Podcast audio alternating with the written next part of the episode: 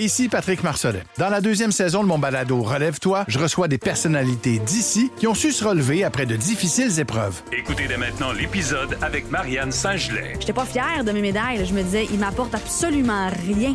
J'ai pas plus de vie, j'ai pas plus d'amoureux, j'ai pas plus de famille, j'ai pas plus de scolarité, j'ai absolument rien. Relève-toi, disponible dans la section balado du site web de votre station Cogeco Média. Présenté par le regroupement des centres de prévention du suicide du Québec. Ensemble, tissons l'espoir.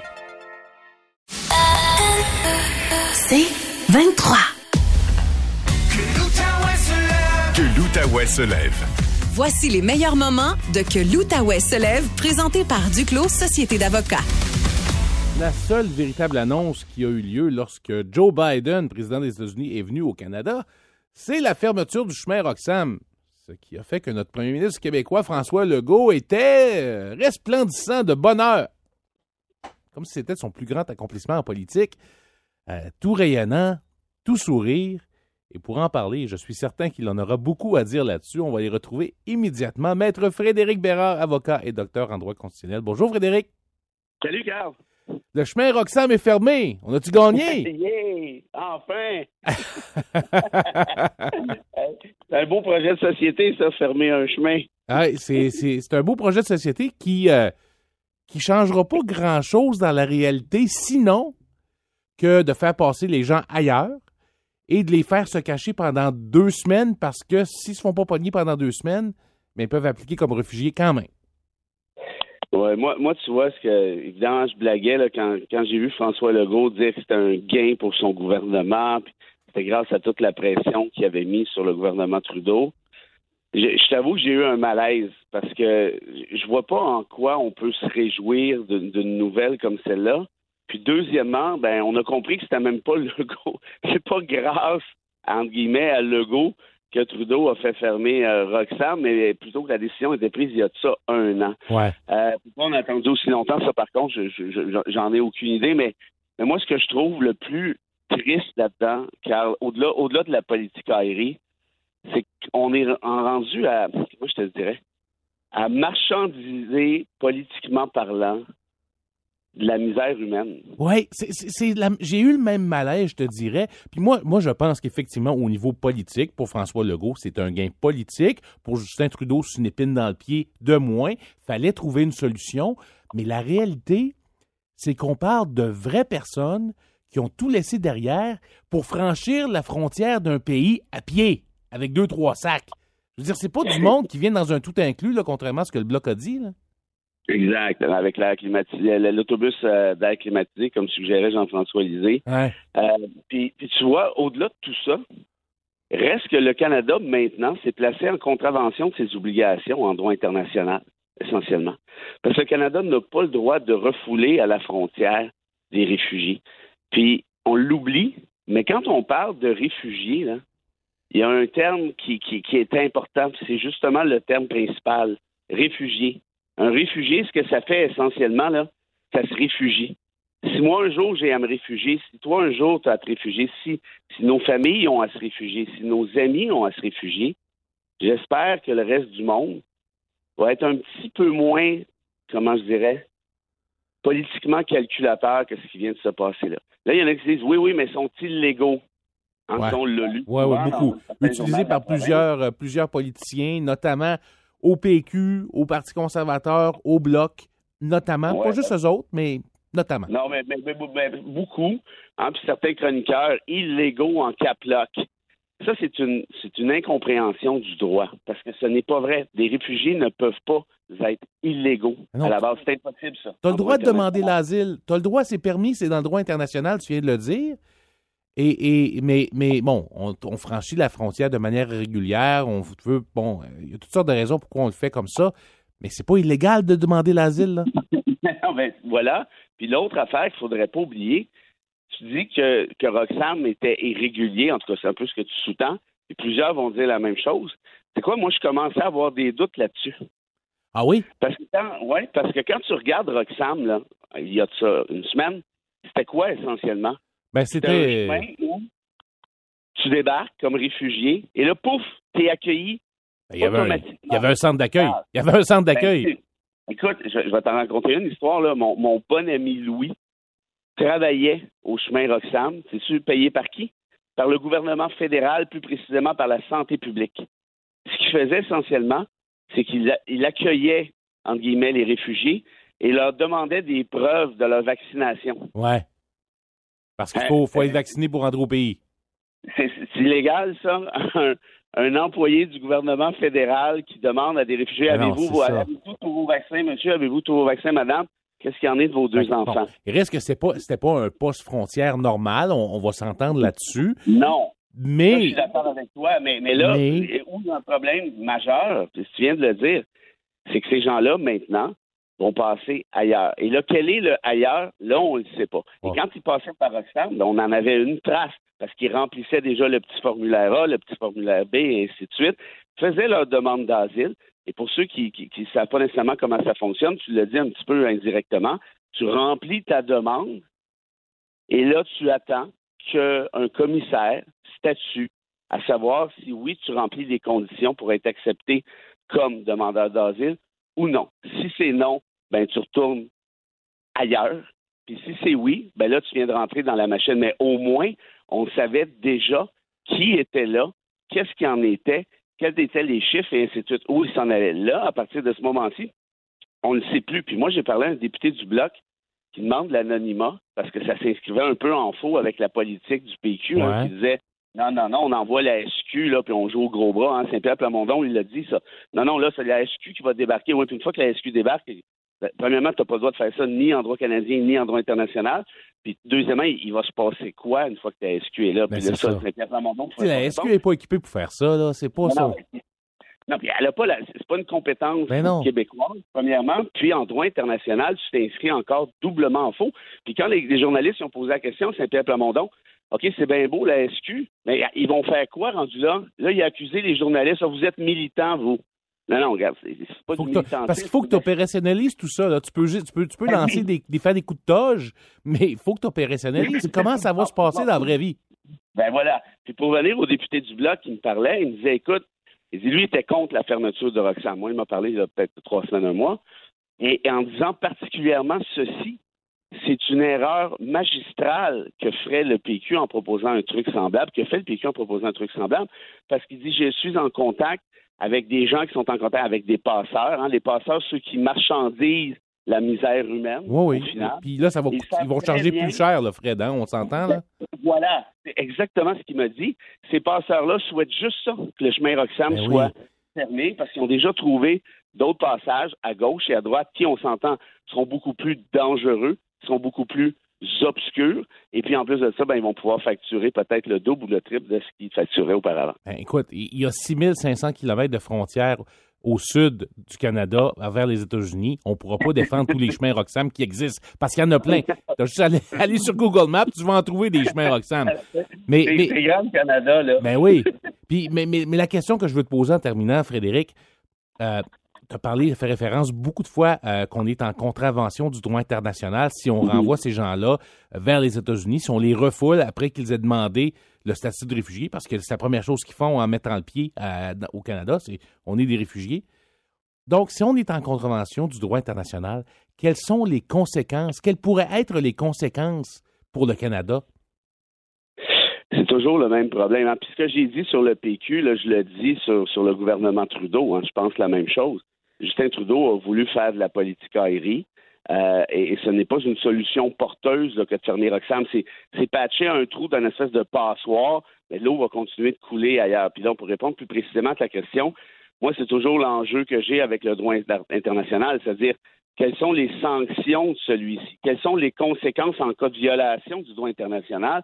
Et là, je t'apprendrai pas grand-chose en te disant que très malheureusement, le droit international n'a pas de police sérieuse pour faire appliquer ces normes.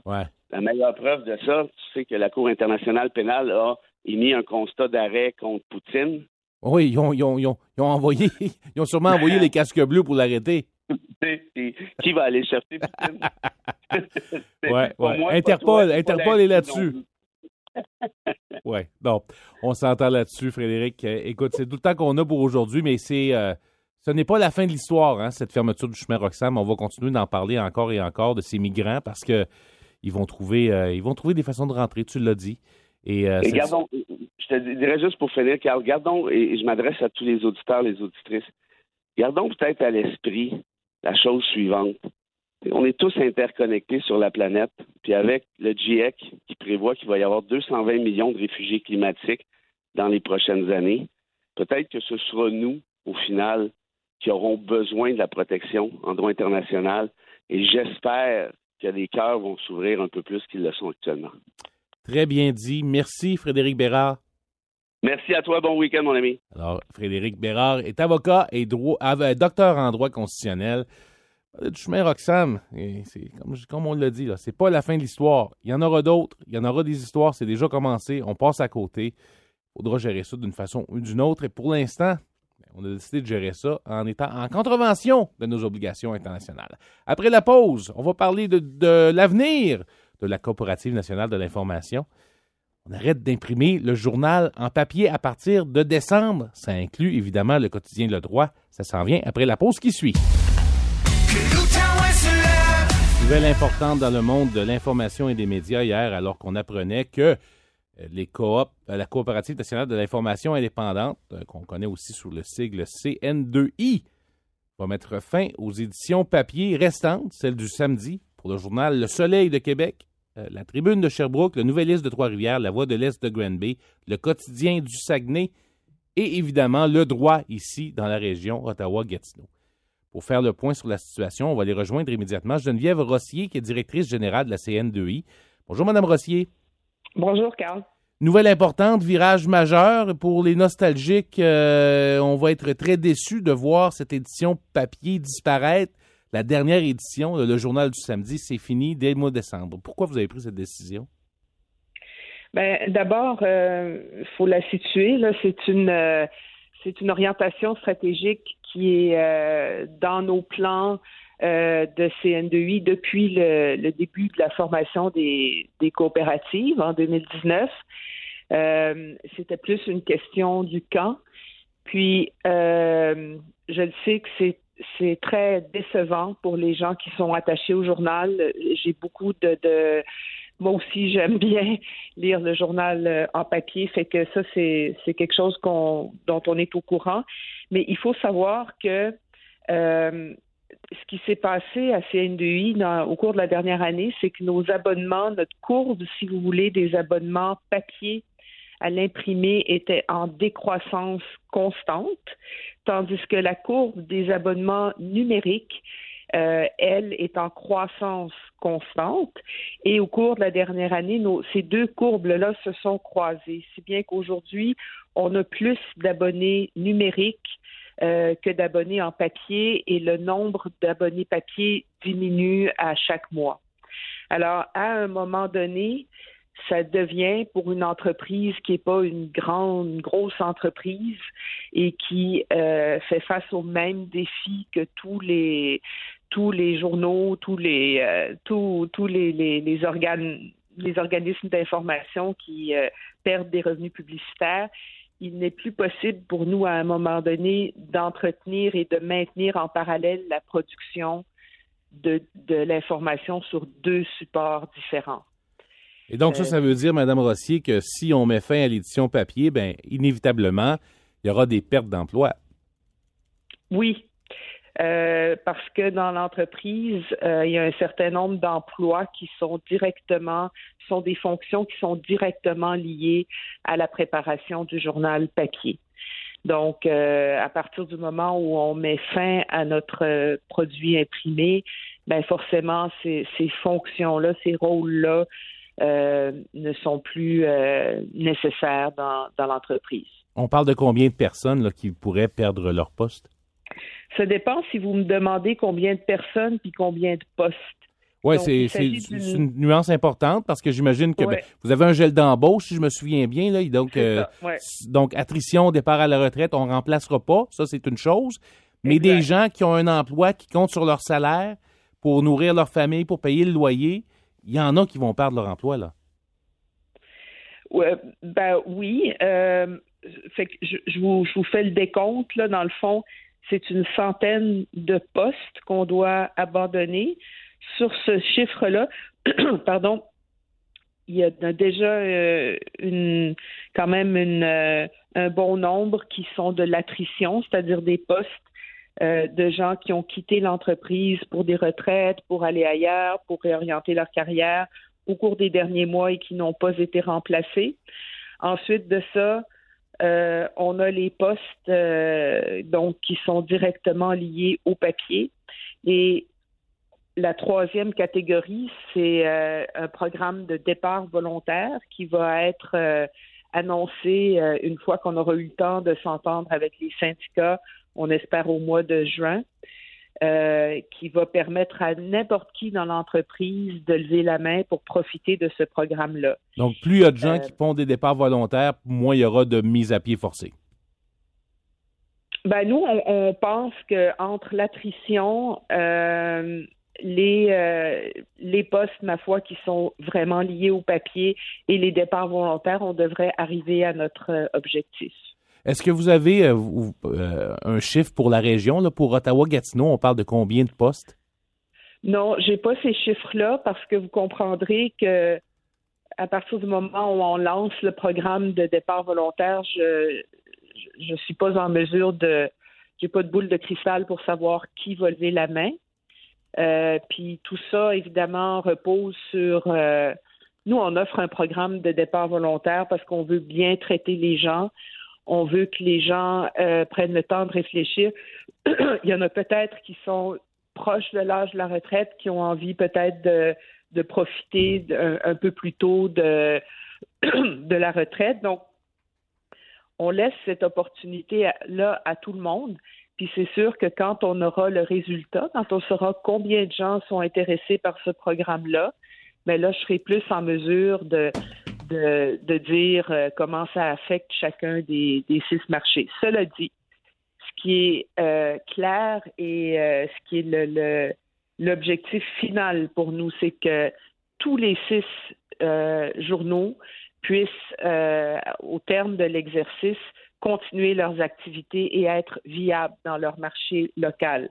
Donc, il n'y a aucune façon qu'on vise plus un quotidien que l'autre. Notre objectif, c'est qu'il y ait suffisamment de gens pour faire le travail, pour remplir la promesse qu'on a toujours fait et, toujours bien tenue, je pense, à l'égard des, usagers et des lecteurs. Alors, j'imagine que vous allez tenter de conserver justement ces lecteurs et ceux qui sont attachés à la version papier du samedi. Euh, qu'est-ce que vous allez faire pour les convaincre? Parce qu'on va s'entendre, le contenu, euh, souvent, on peut le trouver gratuitement sur Internet. Euh, il y a des gens qui refusent de payer pour l'information, malheureusement, aujourd'hui, préfèrent s'en tenir à des sites gratuits. Alors, quel est l'incitatif? Qu'est-ce qui va convaincre vos abonnés papier de demeurer avec vous? Bien, premièrement, à la mi-avril, on va lancer de nouvelles, nos nouvelles applications euh, pour le, mobile et de nouveaux sites web qui sont vraiment améliorés dans leur euh, dans leur performance puis dans leur façon de présenter l'information. Donc euh, l'application mobile qui est présentement statique, c'est-à-dire que notre application mobile elle reproduit hein, le, le, journal quotidien euh, elle va devenir dynamique, c'est-à-dire qu'elle va pouvoir évoluer au fil de la journée, être beaucoup plus euh, réactive par rapport à, l'évolution des dossiers en information. Euh, donc ça, c'est un, élément important. Et puis, on va certainement, nous, l'objectif, c'est de, de, maximiser la conversion des abonnés papier vers le numérique. C'est déjà en bonne la, courbe et la tendance euh, est là. Puis on n'est pas en train d'inventer la roue. Cette tendance-là se voit dans à peu près tous les marchés en Amérique du Nord et en Europe. Fait que on, est vraiment dans euh, dans la même direction que, les quotidiens en général. Donc, on va euh, parler à nos abonnés, leur expliquer comment on va on va pouvoir les servir dans, dans un univers numérique puis surtout faire la promesse que vous disiez, tout se trouve sur Internet gratuitement, mais je je suis pas sûre d'être 100% d'accord parce que l'information régionale que font les journaux de la, de la CNDI, elle est unique.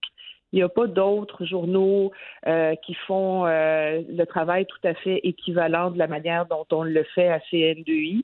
Euh, la nouvelle nationale et internationale, elle est évidemment plus facile à trouver gratuitement, mais là, cette nouvelle-là, la nouvelle de proximité, qui est extrêmement importante dans la vie des gens, dans la vie des communautés, CN2I le fait de façon vraiment unique, professionnelle, avec un journalisme de qualité. Fait que moi, j'aurais tendance à dire aux gens, euh, oui, il y a des choses qui se trouvent gratuitement sur le web, mais faire de l'information, ça coûte de l'argent. C'est du travail journalistique, il y a des efforts qui vont là-dedans. Donc, nous, c'est pour ça qu'on demande un abonnement. Et puis, euh, c'est pas vrai que vous trouverez ça partout ailleurs. Pas cette nouvelle-là, la nouvelle qui est proche de chez vous, dans le marché, qui, concerne euh, votre vie à un niveau local et à un niveau de proximité. Geneviève Rossier, vous êtes directrice générale de la Coopérative nationale de l'information indépendante. On va vous souhaiter bonne chance pour la suite des choses parce qu'on a bien besoin de plusieurs sources d'information régionales. Exactement, je suis tout à fait d'accord avec vous. Ici Patrick Marcelet. Dans la deuxième saison de mon balado Relève-toi, je reçois des personnalités d'ici qui ont su se relever après de difficiles épreuves. Écoutez dès maintenant l'épisode avec Dominique Arpin. Fait que je me suis dit, cette journée-là, je pourrais jamais avoir plus peur que ce que j'ai vécu dans le bureau du médecin lorsqu'elle m'a dit que j'avais un cancer puis que la masse était grosse comme un pamplemousse sur mon rein. Relève-toi, disponible dans la section balado du site web de votre station Cogeco Média. Présenté par le regroupement des centres de prévention du suicide du Québec. Ensemble, tissons l'espoir.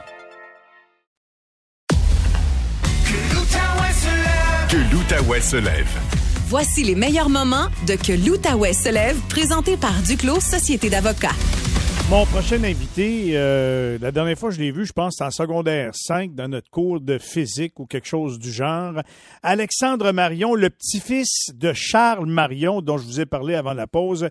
Salut Alexandre, comment vas-tu? Salut Michel, ça va très bien et toi? Eh oui, ça va bien. Écoute, ça fait longtemps, je pense, hein? oui, ça fait un bout. Ça fait un bout. Ben, je te suis quand même.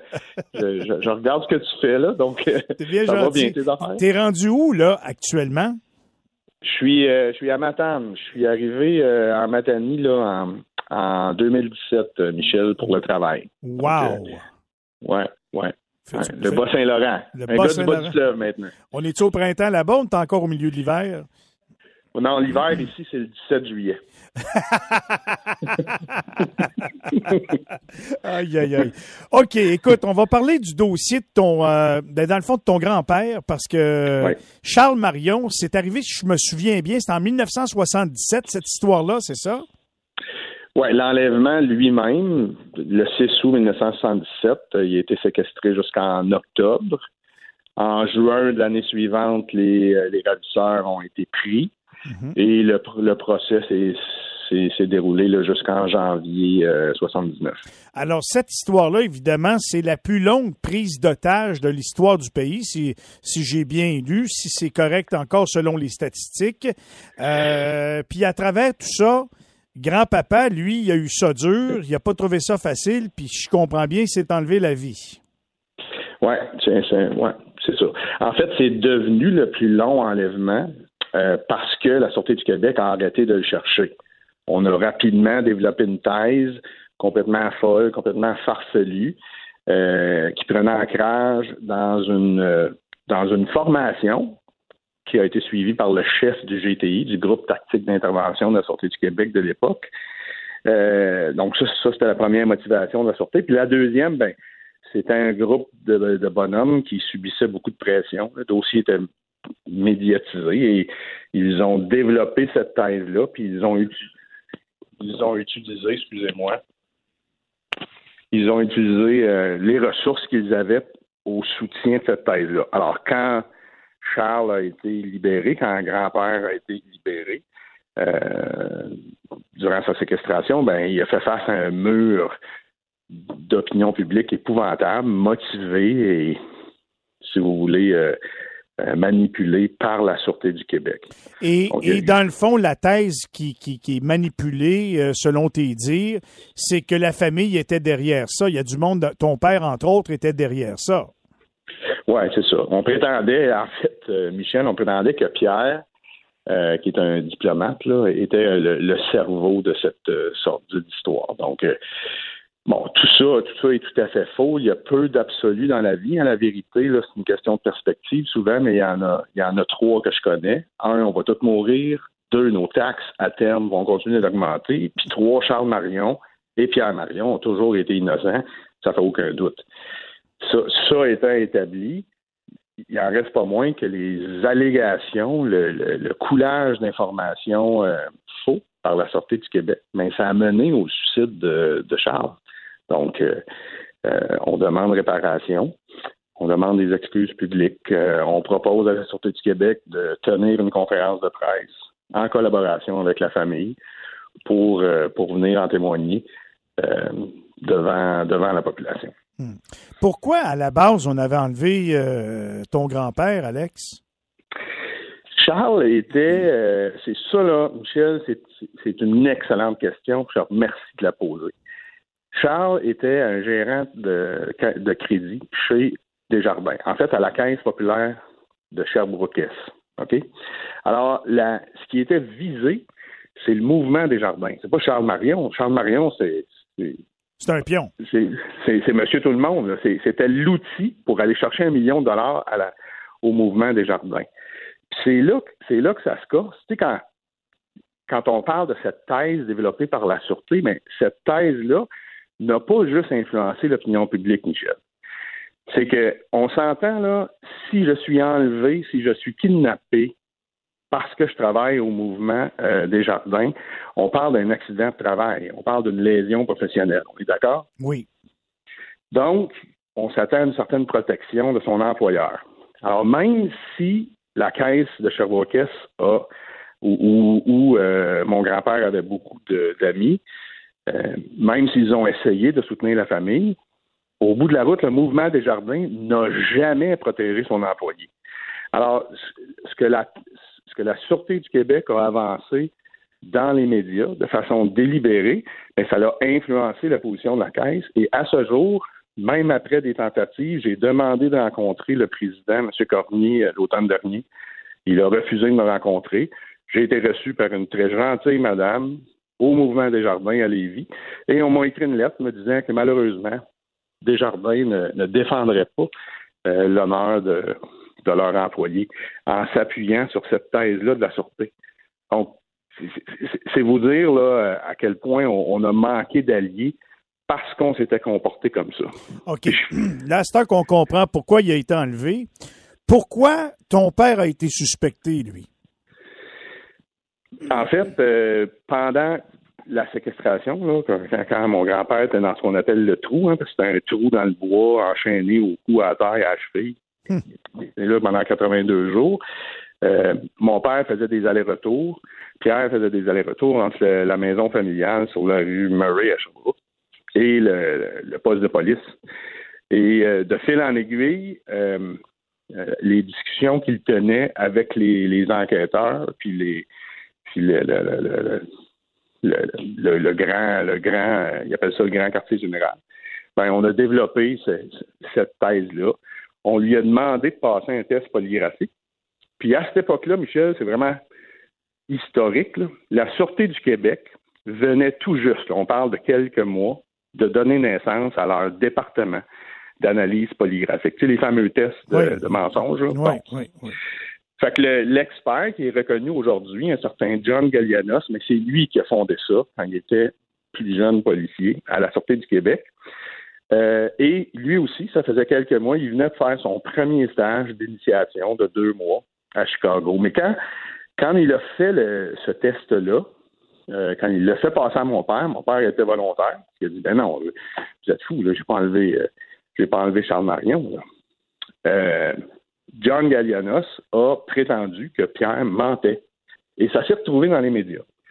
On a récemment trouvé un rapport signé par un certain Dégagné dans les dossiers de la Sûreté du Québec qui a assisté ou qui a vu cet entretien, ce test polygraphique-là, et qui euh, décrit euh, ce qu'il conçoit être un mensonge de la part de John Gallianos et la vérité de Pierre Marion.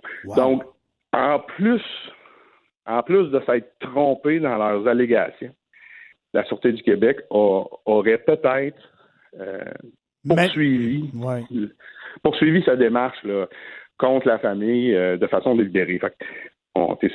c'est pour ça euh, qu'aujourd'hui, vous autres, en tout cas, toi, tu dis, ben là, j'ai la preuve qu'il y a quelque chose de pas correct dans tout ce que vous avez fait. Ils n'ont jamais voulu te rencontrer, la SQ, pour régler ça avec, avec honneur, mettons? En fait, c'est toujours caché. C'est ça qu'on veut pas. Ce, dossier-là, c'est réglé. Puis, tu sais, Facebook, TikTok, PFPAF, ça n'existait pas en 77. Tout se faisait à la télé, à la radio, puis euh, dans la presse écrite. Euh, alors, ils s'en sont servis euh, allègrement. Puis c'est nous, c'est là où on, veut régler ça pour que la réputation de, Charles, de, mon grand-père, se, rétablisse. Parce que toi, tu es convaincu que la SQ reconnaît que la famille n'a rien à voir là-dedans aujourd'hui. Tu veux juste qu'ils le disent publiquement, c'est ça? Ben, ce que, je disais à l'émission de Stéphane Bureau vendredi soir, c'est qu'on a reçu une lettre. Imagine, on a reçu une lettre, c'est la première fois, Michel, qu'on reçoit quelque chose d'officiel qui nous dit, ben, Charles Marion a toujours été innocent. Mais c'est une lettre qui, qui vient qui vient clore une démarche de, de, de dialogue que nous avions entamé avec, avec la Sûreté du Québec l'année dernière.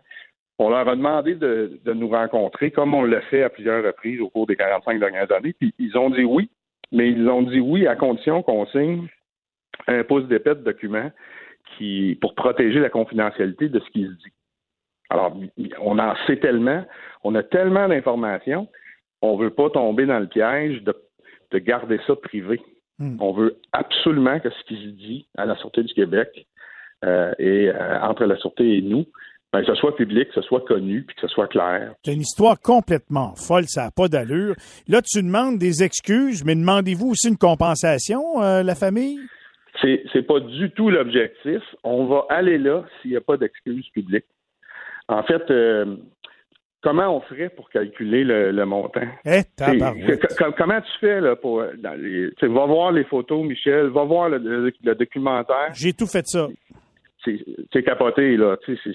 Moi, je, je me souviens, je suis descendu dans ce trou-là avant que la sortie le, le fasse sauter. Là. ça n'a pas de bon sens. On ne veut même pas passer une heure là-dedans. Et euh, alors, je, serais bien mal pris de dire à sortir, ben donnez-moi X montant d'argent pour, pour ce que ce gars-là a enduré.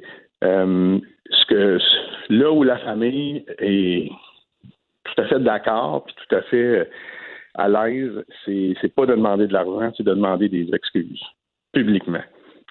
Mais, mais tu sais, s'il y a des gens de la Sûreté, euh, du Grand Quartier Général de la Sûreté à l'écoute, croyez-moi sincère, s'il n'y en a pas d'excuses, on y va. Là. On y va en cause, c'est clair. Alexandre, c'est une histoire dégueulasse, mais euh, tellement, tellement euh, qui, qui, qui, frappe l'imaginaire. J'en reviens pas qu'on parle de ça aujourd'hui en 2023 à la radio. Je te remercie de la confiance. Merci de l'avoir si bien dit. Puis tu peux être clair, tu peux être sûr qu'on va être aux aguets. Je sais que tu as grandi dans la région. On s'est côtoyé à l'école secondaire. Puis quand j'ai vu ça, j'en revenais tout simplement pas. Merci, mon vieux. Porte-toi bien depuis Matane. Puis on se tient au courant, c'est sûr et certain. Un gros merci, Michel. Salutations. Lâche pas. Quelle histoire! Aïe aïe! 82 jours au trou, il pense que c'est la famille, puis des années plus tard, c'est pas la famille. Il semble que c'est la moindre des choses. Qu'on sorte publiquement, pas une question d'argent, vous l'avez très bien compris, laver notre nom en public comme vous l'avez sali en public. C'est ça que dit Alexandre Marion au nom de son père Pierre et de son grand-père Charles.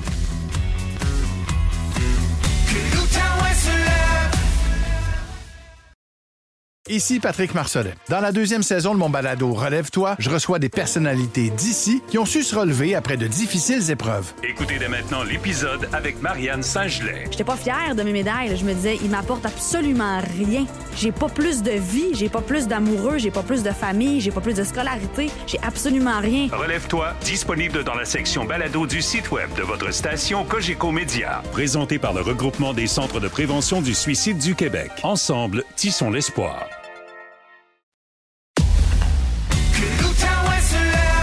l'Outaouais se lève.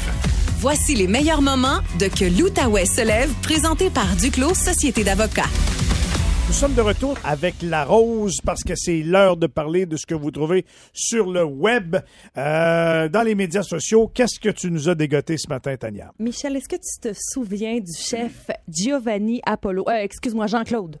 Jean-Claude. Euh. Jean-Claude, ce chef très populaire qu'on voyait environ sur toutes les tribunes. Oui, je m'en rappelle. Jusqu'en 2017, au on le moment. voyait- on le voit plus, là. Non, hein? c'est ça. Ben, c'est ça. Ben, on a appris, en fait, en 2017 qu'il avait menti sur son parcours. Depuis, il était disparu publiquement. Il se dit était parce qu'il est de retour.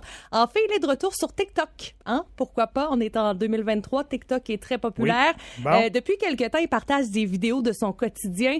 Et je vous rappelle les faits. La presse avait dévoilé il y a cinq ans qu'il aurait menti sur son nom, son âge, son parcours, ses origines, euh, de son vrai nom Jean-Claude, un peu moins italien. On, on apprenait qu'il avait inventé beaucoup d'histoires et que dans le fond, on ne le connaissait pas vraiment. Hey, C'était pas pire. On avait remonté jusqu'à sa famille qui disait, ben non, croyez-le pas, Ben c'est un menteur. Exact, exact. L'article bon de la presse s'appelait Giovanni Apollo, un parcours jalonné de mensonges. Et on pouvait y lire ceci. Notre enquête montre que depuis son arrivée au Québec en 1994, le chef hautement médiatisé a menti sur son nom, son âge, son pays d'origine, ses qualifications et même sur les produits prétendument rares et exotiques qu'il vendait dans ses restaurants. En août 2015, il avait ouvert son premier resto à Québec où il disait servir les recettes traditionnelles de sa maman italienne. Euh, il avait décoré les murs de l'établissement de photos de son enfance dans le petit village italien. La côte amalfitaine où il a grandi, c'était en fait des photos qui ne lui appartenaient pas. Il a pris ça sur Google. Euh, en fait, il a jamais vécu en Italie. On va être assez clair. Euh, euh, c'est ça. Et contrairement à ce qu'il racontait depuis 20 ans Oui. sur toutes les tribunes, il a jamais quitté l'Italie à 13 ans pour rejoindre un des plus célèbres chefs de la gastronomie française. En plus de tout ça, ben, il avait fait face aussi à des allégations d'inconduite sexuelle, ce qui avait mené à son déclin très, très rapide. Ben oui. Du jour au lendemain, on ne le voyait plus nulle part. Mais voilà qu'il tente un retour dans la sphère publique sur la plateforme TikTok. Il a publié une première vidéo le 23 février. Depuis, il publie pas mal tous les jours. Il compte maintenant 1200 abonnés sur son compte, ce qui est pas énorme, mais beaucoup de visionnements, par exemple. Les gens Bon. sont curieux, euh, qui a suscité plusieurs réactions négatives. Et hier, il a répondu à ses détracteurs. Et bon matin tout le monde, je vous montre un petit peu mon plaisir matinal le matin. Il fait un peu froid ce matin d'ailleurs. Je viens dans mon poulailler puis je viens chercher mes œufs puis dès le matin, mes petits œufs, c'est tellement fun avec mes copines. Et vous savez, moi, je suis nouveau sur TikTok, hein, donc je suis pas trop habitué à ce, ce réseau social. Puis je m'aperçois qu'il y a beaucoup de cinglés. Alors pour tous ceux qui se demandent si c'est vraiment euh, Apollo, Jean-Claude, Joseph, Giovanni, Jésus de Nazareth, ou si c'est vraiment mes poules, ou si c'est vraiment un poulailler, ou si c'est vraiment des œufs, ben mon chum, trouve-toi une vie, change de pseudo, arrête d'être con, puis profite de la vie. Moi, je vous aime les autres. Merci à tous, puis passez une super journée. Des petites poules, des petits œufs. La vie est belle. Hey, juste, Salut une, tout le monde. juste une question de même. Il s'appelle comment sur TikTok? Apollo. Apollo? OK. Je sais plus à qui qu'on s'adresse, là. Non, c'est ça. Euh, ben, il invite les gens qui Son sont accent, tu penses-tu que c'est vrai? Ben, ou- c'est parce qu'il a grandi en France. Alors, euh, voilà l'accent. euh, c'est de là que ça vient. Euh, il invite les gens qui sont positifs à le Bon. suivre et que les autres s'en aillent. Ben oui. Est-ce qu'il pourra regagner des fans? Ben, j'ai vu quand même quelques commentaires positifs. En fait, il fait la promotion sur son compte, entre autres, de son restaurant, hein, parce qu'il y a un restaurant, euh, la Grange d'Apollo, du côté de la rive sud de, de Montréal. Euh, je sais pas quel genre de produit il sert. Je sais pas quel genre de photos sont apposées sur les murs, mais bon, sachez-le, il a jamais vécu en Italie. Puis, il a jamais... Mais, sincèrement, quand tu mens sur ton Quelle nom, puis ta, vie, ça, ça, ça fait pas de toi un, un moins bon chef, mais, Non, mais je un- veux dire, euh, malheureusement, sa crédibilité en a mangé tout un coup. C'est ça. Fait que Mhm. bonne chance sur TikTok, mon Apollo. Maintenant, l'heure de parler de médias sociaux avec Tania Nollet. Bonjour, Tania. Salut, Carl. Alors, tu veux nous parler d'un truc qui est parti viral Ouais.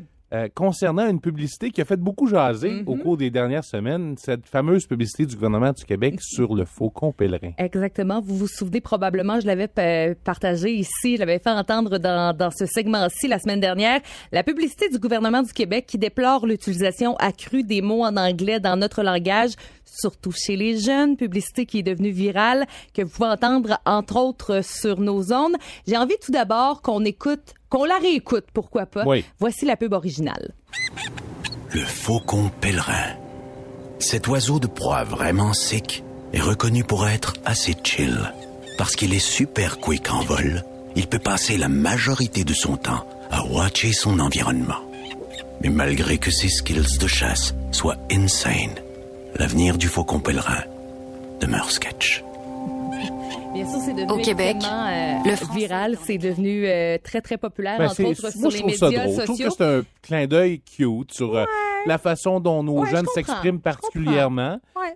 Mais en même temps, avec le ton très euh, documentaire Exact, de la de Radio-Canada. animalier. Oui, bien sûr. Euh, et ça fait énormément jaser. Et hier, François Pérusse, que vous connaissez bien, a partagé sa version. Il a écrit, entre autres, sur Twitter, voici la version, les versions non retenues du message gouvernemental. Et euh, ben, ça aussi, c'est devenu viral. J'ai envie de vous faire entendre un extrait ce matin.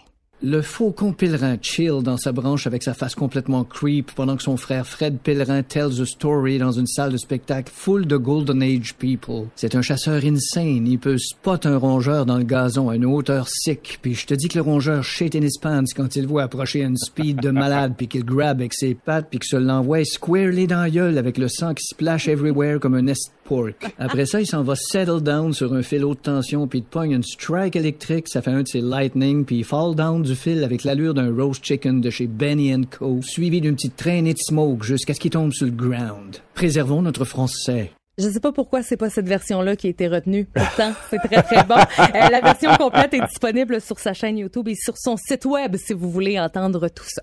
Ah, c'est vraiment très drôle. Mhm. C'est vraiment très drôle. Bravo à François Pérusse. Ben oui. C'est bien dans ses cordes. Oui, absolument.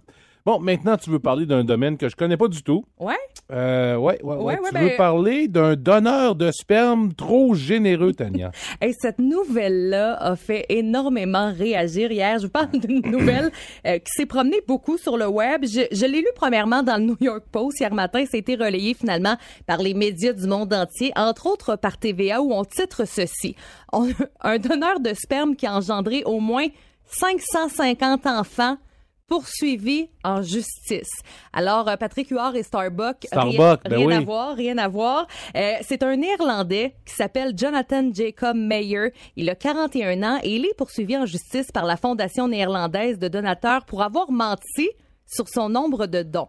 Le problème là-dedans, ce sont les grands risques d'inceste accidentel en Ouais, ben, cachant. Et- l'étendue de ses dons. Alors imagine Et si les problèmes génétiques qui peuvent en découler Ben, si jamais il y a des couples qui se forment. Exactement, parce que toi, tu peux peut-être ne pas savoir que la fille dans ta classe, ben, vous avez le même donneur. Tu sais, on Si s'entend. t'as fait 10 dons, c'est une chose. Oui, si t'en as fait combien? 500 quelque Ben, chose? on parle qu'il y aurait 550 enfants. Ça veut dire qu'il a fait plus de dons que ça encore. Alors, ben, c'est ça le problème. Et c'est pas légal, vous comprendrez. euh, parce que pour éviter les risques d'inceste en- accidentel, de, de, de troubles psychologiques, de con- co- consanguinité aussi, euh, les politiques des cliniques de sperme sont strictes et on permet qu'un maximum de 25 enfants ou euh, des dons destinés à 12 femmes.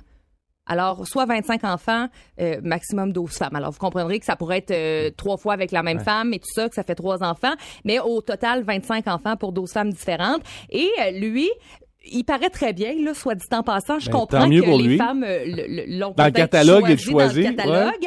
Euh, il est sur une liste noire de donateurs, mais il aurait poursuivi ça, entre autres, à l'étranger. Ah! Alors, Parce que euh, c'est payant, faut le dire. hein. ben, Tu reçois de l'argent quand tu donnes. C'est euh, ça, et ça fait longtemps Et qu'on si t'as des sait- bons gènes et des bons Ouais, traits, ben, lui, euh, physiquement, en tout cas, il y a de bons gènes.